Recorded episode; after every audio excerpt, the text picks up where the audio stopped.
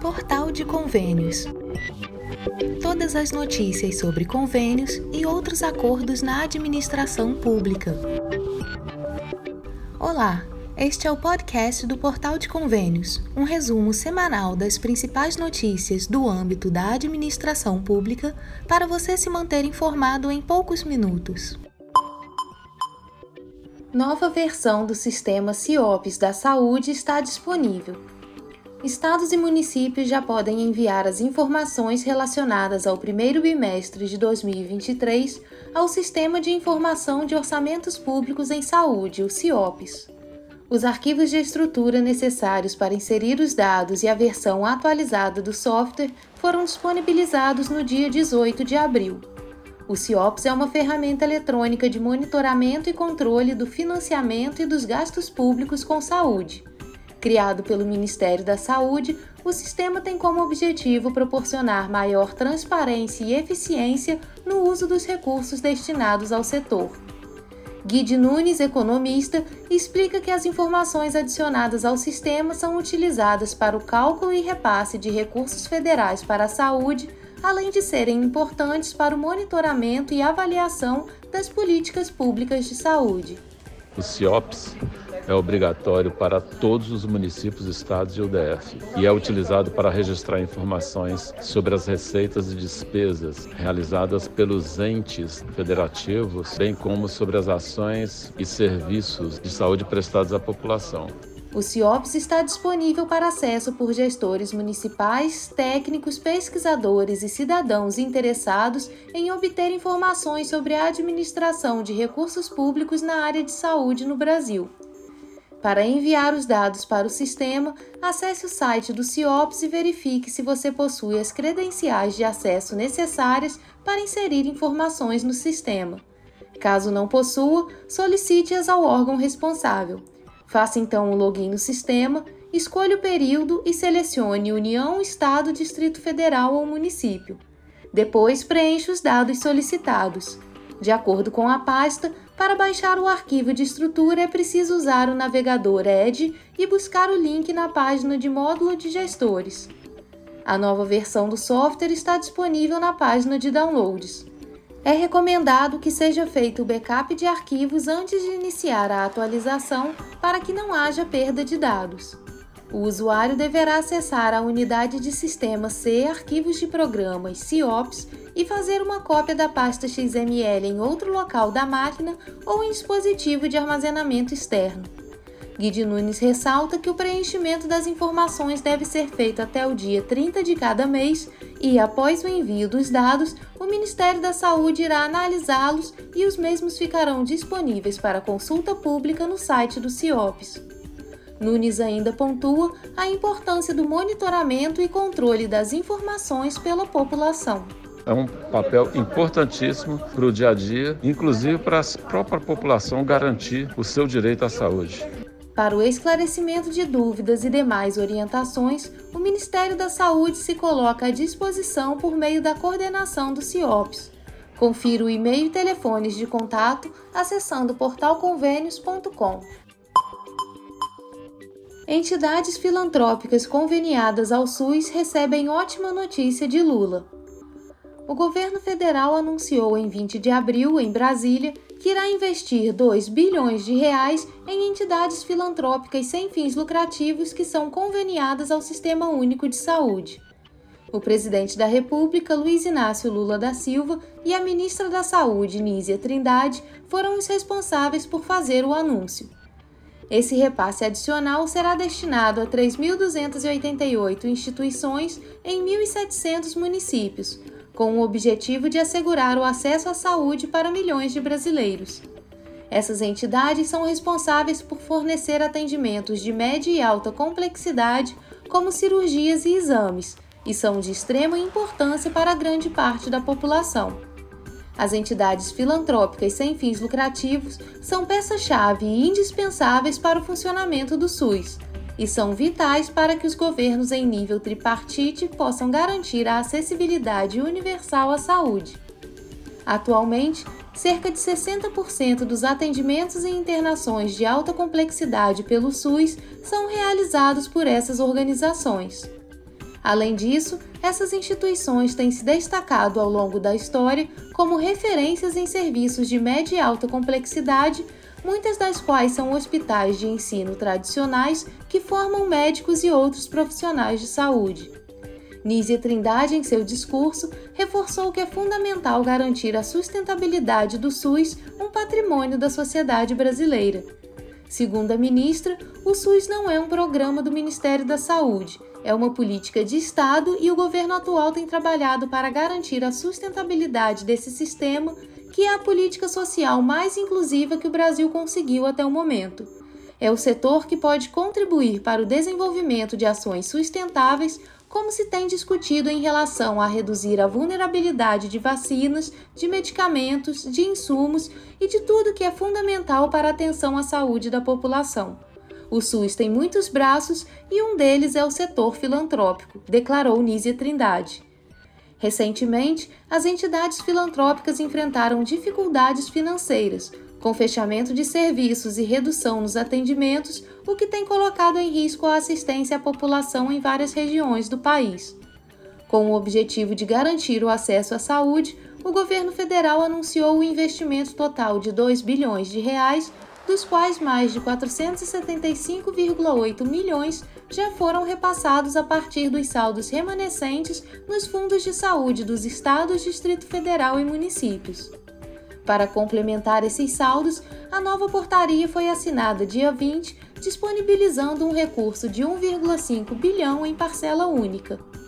A Lei Complementar 197 de 2022 definiu o repasse de recursos para entidades filantrópicas, estabelecendo que os saldos financeiros remanescentes oriundos de repasses do Ministério da Saúde nas contas dos estados, Distrito Federal e municípios antes de 1 de janeiro de 2018 fossem utilizados para custear os serviços prestados por entidades privadas sem fins lucrativos que complementam o SUS até atingir a quantia de 2 bilhões. No entanto, no final de sua gestão, Bolsonaro publicou uma portaria que estabeleceu critérios que dificultavam o acesso dos estados e municípios aos recursos, como a exigência de certidão negativa de débitos, além de estabelecer um prazo curto para a comprovação dos critérios. Para garantir que o repasse chegue às entidades filantrópicas, a atual gestão do Ministério da Saúde revogou a antiga portaria e publicou um novo documento no dia 7 de fevereiro deste ano, para o repasse imediato aos gestores e sem a exigência de critérios que tornavam a última portaria de difícil execução. A nova portaria traz a definição do valor máximo destinado a cada entidade filantrópica, considerando a proporção total de instituições registradas nas bases de dados dos sistemas de informações ambulatoriais e hospitalares entre 2019 e 2021. Saiba como obter um número de CNES. O Cadastro Nacional de Estabelecimentos de Saúde, o CNES, é um sistema de informação mantido pelo Ministério da Saúde que tem como objetivo principal registrar e controlar a atividade dos estabelecimentos de saúde em todo o país, sejam eles públicos ou privados. O CNES reúne informações sobre o tipo de estabelecimento, sua localização geográfica, infraestrutura equipamentos, recursos humanos, produção de serviços e outras características relevantes para a gestão do sistema de saúde brasileiro. Essas informações são utilizadas para subsidiar políticas públicas, planejamento e gestão do sistema de saúde, além de permitir a identificação e o monitoramento das ações realizadas pelos estabelecimentos de saúde em todo o país. Para fazer o cadastro de um estabelecimento, é preciso entrar em contato com o gestor local, que poderá ser a Secretaria Municipal de Saúde ou a Secretaria Estadual de Saúde, pois o cadastramento e manutenção dos estabelecimentos junto ao CNES cabe à gestão local. Os telefones e endereços de contato dos gestores estão localizados até o momento no site CNES.net, acessando Serviços, Gestores, Relação de Gestores Cadastrados. O site disponibilizará uma opção na qual o usuário fará a escolha do seu estado. Isto feito, o site trará uma tela em que estarão disponíveis todos os municípios plenos e a Secretaria Estadual de Saúde do estado escolhido. A partir deste ponto, será necessário selecionar o município ou secretaria estadual e anotar o endereço e telefones para que realize o contato. Para auxiliá-lo no processo de conhecimento do CNES e seus requisitos, recomendamos uma leitura pormenorizada da legislação contida no site cnes.datasus.gov.br na opção Legislação. Também não deixe de verificar os critérios mínimos para cadastramento de um estabelecimento de saúde. O conceito de estabelecimento de saúde para o CNES é o espaço físico delimitado e permanente onde são realizadas ações e serviços de saúde humana sob responsabilidade técnica, conforme definido no artigo 360 da Portaria de Consolidação GM/MS número 1 de 2017. A identificação dos estabelecimentos de saúde no CNES ocorre através de numerações as numerações podem ser compreendidas por um código dado aos estabelecimentos de saúde em âmbito nacional, com o objetivo de identificar sua unicidade espacial, identificando univocadamente uma instituição. Para saber mais detalhes, acesse portalconvênios.com. Economista explica o que é arcabouço fiscal. Arcabouço fiscal, meta de resultado primário, déficit, superávit você já deve ter lido ou escutado alguns desses termos no noticiário. Antes restritos ao campo da economia, eles estão cada vez mais presentes nos noticiários, o que não quer dizer que o seu significado seja óbvio. Mas afinal, o que cada um deles quer dizer? A apresentação do novo arcabouço fiscal pelo governo foi o grande assunto econômico dos últimos meses, e é por esse termo que vamos começar. O economista-chefe da AlphaTri, Raoni Costa, explica que o arcabouço fiscal nada mais é do que um conjunto de regras para colocar ordem nas contas públicas. Então, um conjunto de regras que para dar previsibilidade à gestão da máquina pública, para que as pessoas consigam fazer contas mais apropriadas de tudo que vão ser o gasto e a receita do governo para frente e tentar olhar o endividamento do país e falar que isso tem uma trajetória que faz sentido. Em particular, para que investidores decidam colocar o seu dinheiro no país a, a taxas de juros não extremamente altas. Pense no orçamento doméstico, por exemplo. Para não ficar endividado ou inadimplente, você tem que seguir algumas regras, como não gastar mais do que ganha em um mês ou ainda buscar formas de ter mais dinheiro entrando na conta. Com o governo funciona da mesma forma, só que tem um detalhe: o Brasil já está endividado. A dívida pública encerrou o ano passado em 7,2 trilhões de reais. Isso significa que o Brasil deve aos seus credores, sejam eles estrangeiros ou brasileiros, bancos ou cidadãos, cerca de 73,5% do produto interno bruto. O PIB é a soma de todas as riquezas que o país produz em um ano, e isso é diferente do que o governo tem para gastar. A receita do governo costuma ser bem menor do que o PIB. Em 2022, por exemplo, o país teve recorde de arrecadação desde 1995, 2,2 trilhões. Isso quer dizer que a dívida brasileira é mais de três vezes maior do que a arrecadação do governo federal. É como se você recebesse mil reais e suas dívidas já tivessem ultrapassado os 3 mil. Isso sem contar as suas despesas correntes, como aluguel, alimentação e transporte. Por isso, é dever do governo apresentar soluções para controlar a dívida, afinal, as receitas têm origem na arrecadação de impostos da população e uma má administração desses recursos pode trazer prejuízos para todos e especialmente aos mais pobres. Em 2016, o ex-presidente Michel Temer sugeriu e o Congresso Nacional aprovou uma proposta de emenda à Constituição para tentar controlar o endividamento crescente do país é o conhecido teto de gastos. Na prática, é uma regra que diz o seguinte: o governo não pode gastar mais este ano do que gastou no ano passado. O máximo que o governo pode fazer é corrigir essas despesas pela inflação. Isto é, se em 2022 ele gastou mil reais, mas a inflação foi de 5%, em 2023 ele só poderia gastar R$ 1.050.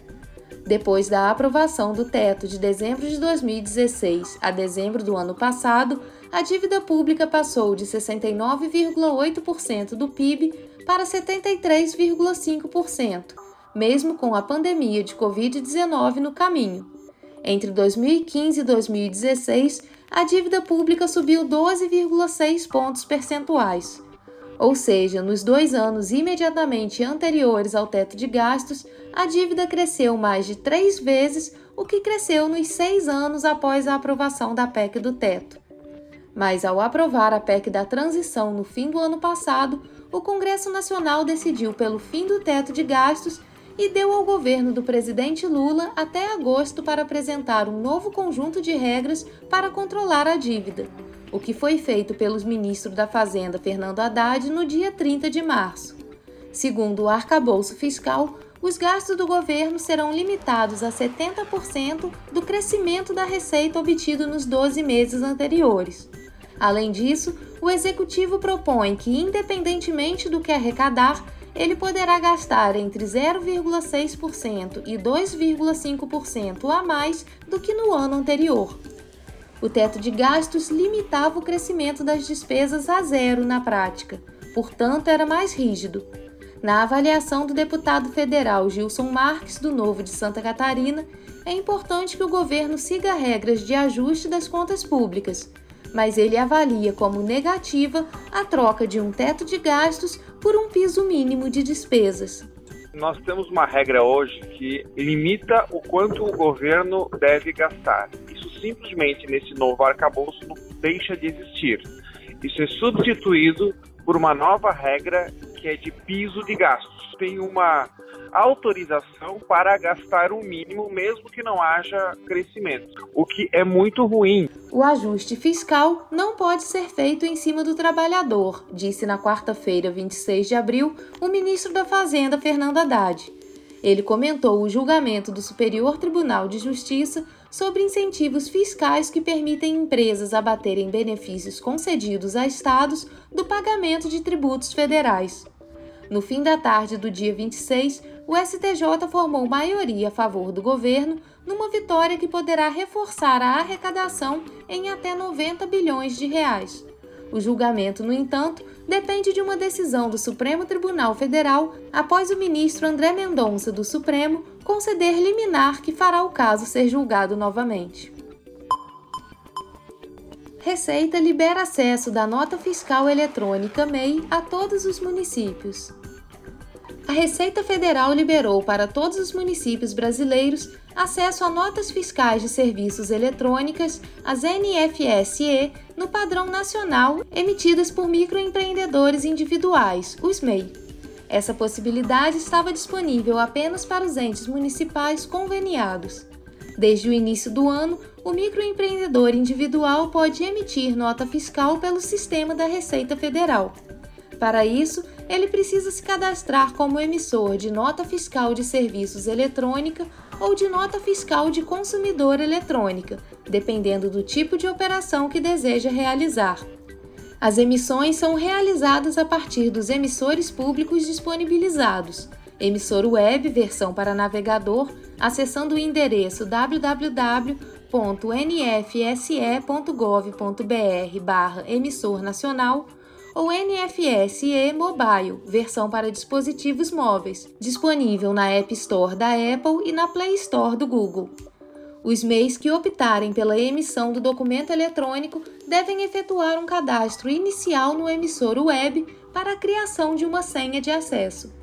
A partir dos cadastros realizados, as notas emitidas na plataforma poderão ser acessadas pelos municípios via Application Programming Interface, API, Toda a documentação necessária para integração à API também pode ser acessada no portal NFSE em www.gov.br/nfse.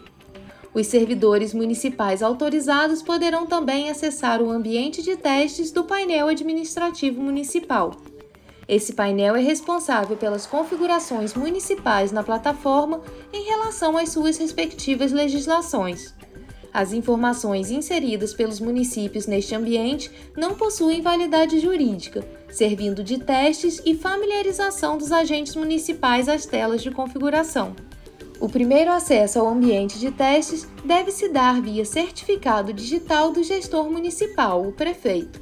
Municípios e MEIs podem obter todas as informações necessárias pelo portal da NFSE.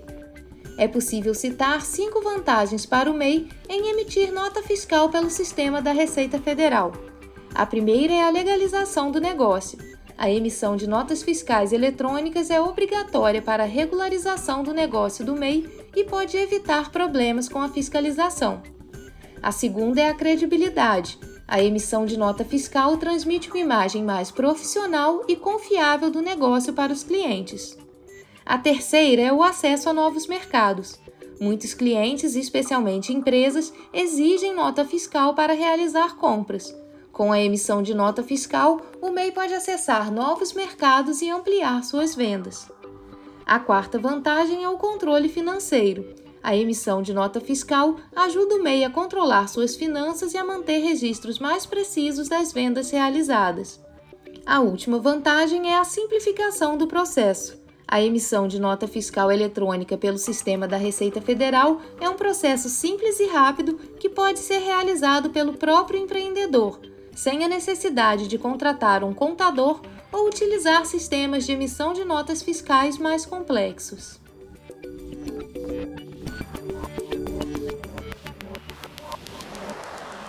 Você ouviu mais um podcast do Portal de Convênios, te atualizando sobre projetos, prazos e ações em administração pública. Continue se informando em nosso site portalconvênios.com. Até a próxima!